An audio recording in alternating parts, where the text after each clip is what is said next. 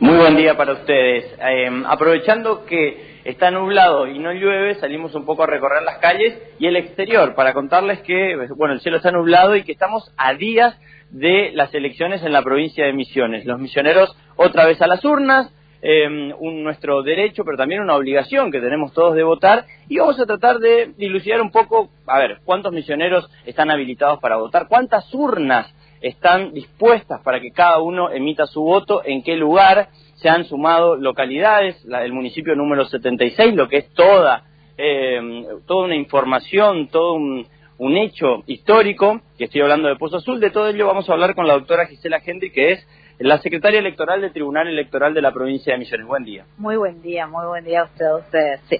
Así es, bien como lo estabas diciendo, este próximo domingo 2 de junio toda la provincia de Misiones elige sus próximos gobernantes, tanto gobernador, diputados provinciales y en cada uno de los 76 municipios su próximo intendente y sus concejales. Y bueno, en la ciudad de Posadas y San Vicente, defensor del pueblo además. En la provincia de Misiones se han constituido 2.736 mesas sobre un total de 907.008 electores Así que 907.008 electores misioneros estamos habilitados para sufragar el próximo domingo 2 de junio y que se han distribuido en 362 escuelas en toda la provincia.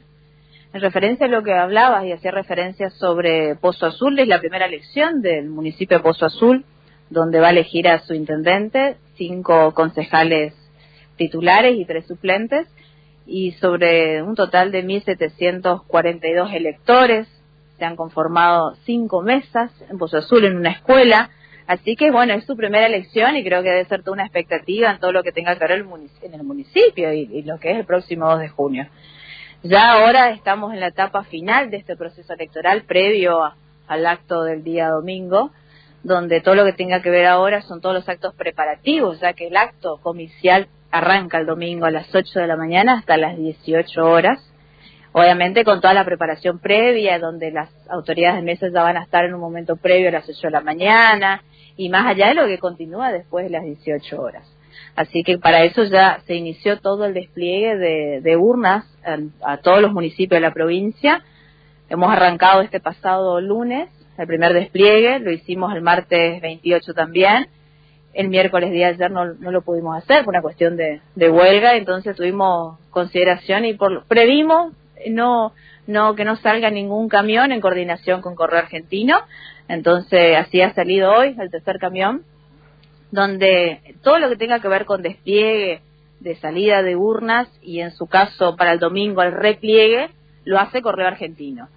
Eh, y obviamente con la conformación del comando electoral, que está conformado por Gendarmería Nacional, que es quien hace las custodias en, la en los establecimientos que son centros de votación, la parte interna, y externa lo hace Policía de la provincia de Misiones.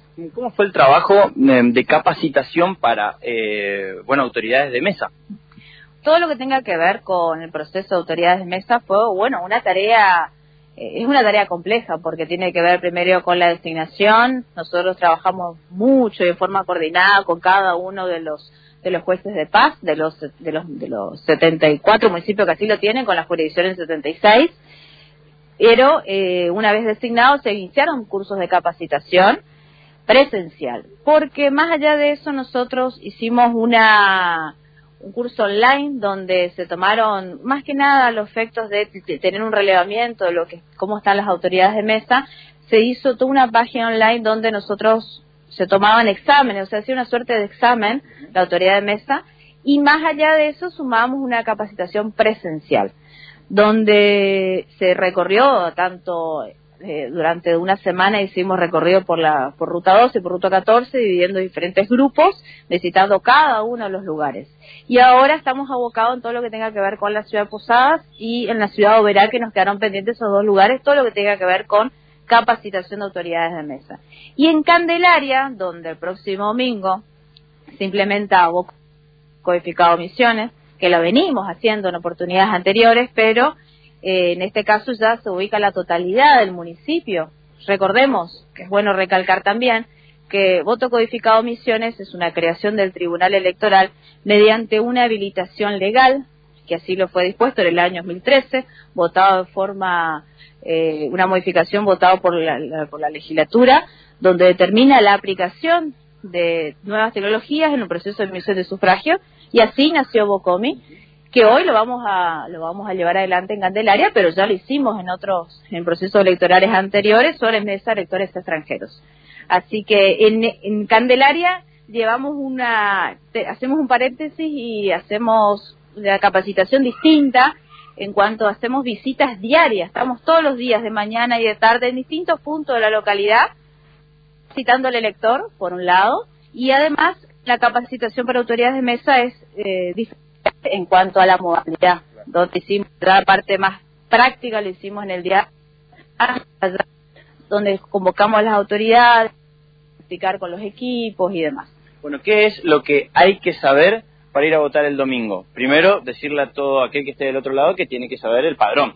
¿Hubo cambio en escuelas? Uno puede haber sufrido un cambio, haber votado siempre en una escuela y por alguna razón digamos, más allá del domicilio, si obviamente uno cambia de domicilio, cambia la escuela, pero más allá de eso, ¿puede haber cambios en las escuelas? Puede haber modificaciones con respecto a elecciones, eh, elecciones anteriores, por cuanto al ser esto un proceso electoral provincial, donde vamos en forma separada, como le dije, de las elecciones nacionales, en procesos nacionales, pero además, el, último padrón fue el 2017, eh, tiene un corte padrón con una ubicación de escuelas, entonces en esta oportunidad eh, sí eh, tenemos un corte de padrón con mayor número de electores y eh, es probable que haya una modificación en la, destinación de las escuelas. Fíjese que eh, en esta oportunidad ocupamos, por ejemplo, en el circuito 5, con colaboración de la Universidad Católica Santa Fe, se ocupa la facultad.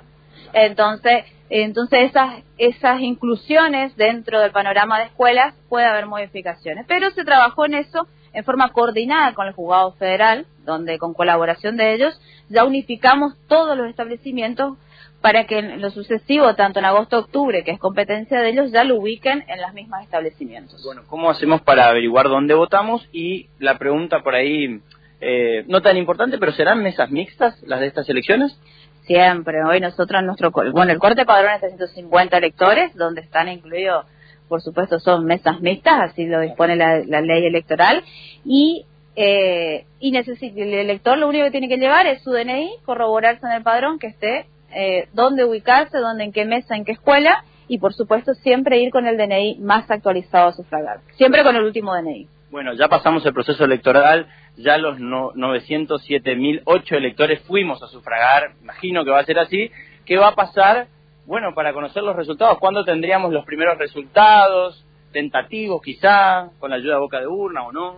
Y bueno, con respecto a la a la emisión de números y de resultados o de tendencias. La ley determina que tres horas después del comicio pueden haber, así que yo creo que después de las 21 horas recién podemos tener alguna novedad, pero hay que tener en cuenta que la mesa cierra a las 6 de la tarde, así que una vez que termine todo el, proceso de escrutinio de la mesa con las autoridades de mesa, cierre padrón y demás, recién ese, ese acta provisoria, ese certificado provisorio, que es un telegrama para el correo argentino, el correo argentino es quien hace el escrutinio provisorio, entonces eh, esa información va a llegar al correo argentino. O sea que puede ser que haya una demora en cuanto a la información, pero después de las 21 horas. O sea que toda la información previa a las 21 no es oficial. ¿Qué pasa con aquel que no puede emitir el voto? Ojalá no pase y que todos puedan estar, hasta los estudiantes que están afuera, pero bueno, por lo menos para informar desde acá que...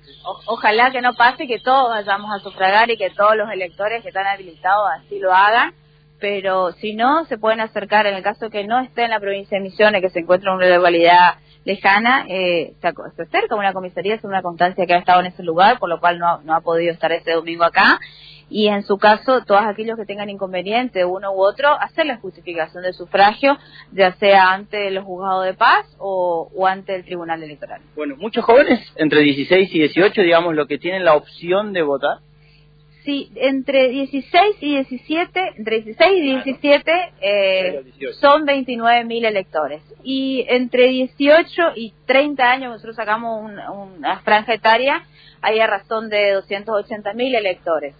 Eh, en esto también sería bueno, quiero aprovechar para hacer una referencia con respecto al padrón provisorio de nación. El padrón definitivo de las elecciones de domingo 2 de junio ya está cerrado.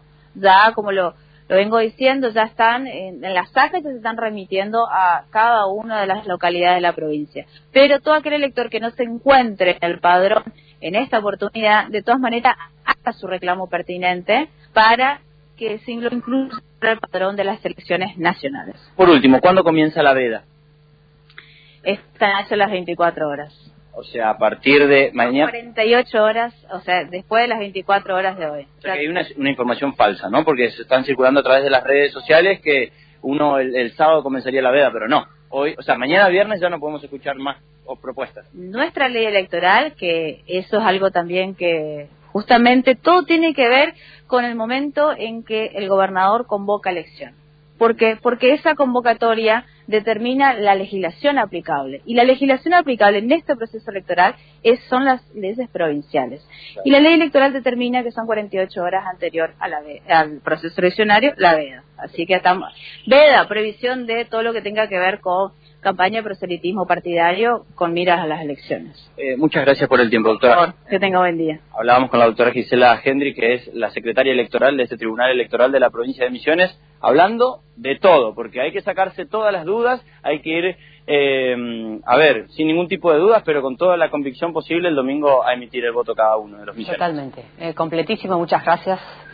en estos días está, en estos días está hablando con todo el mundo, pero bueno, es lo que corresponde, justo le toca, eso sí es época de elecciones y, así funciona.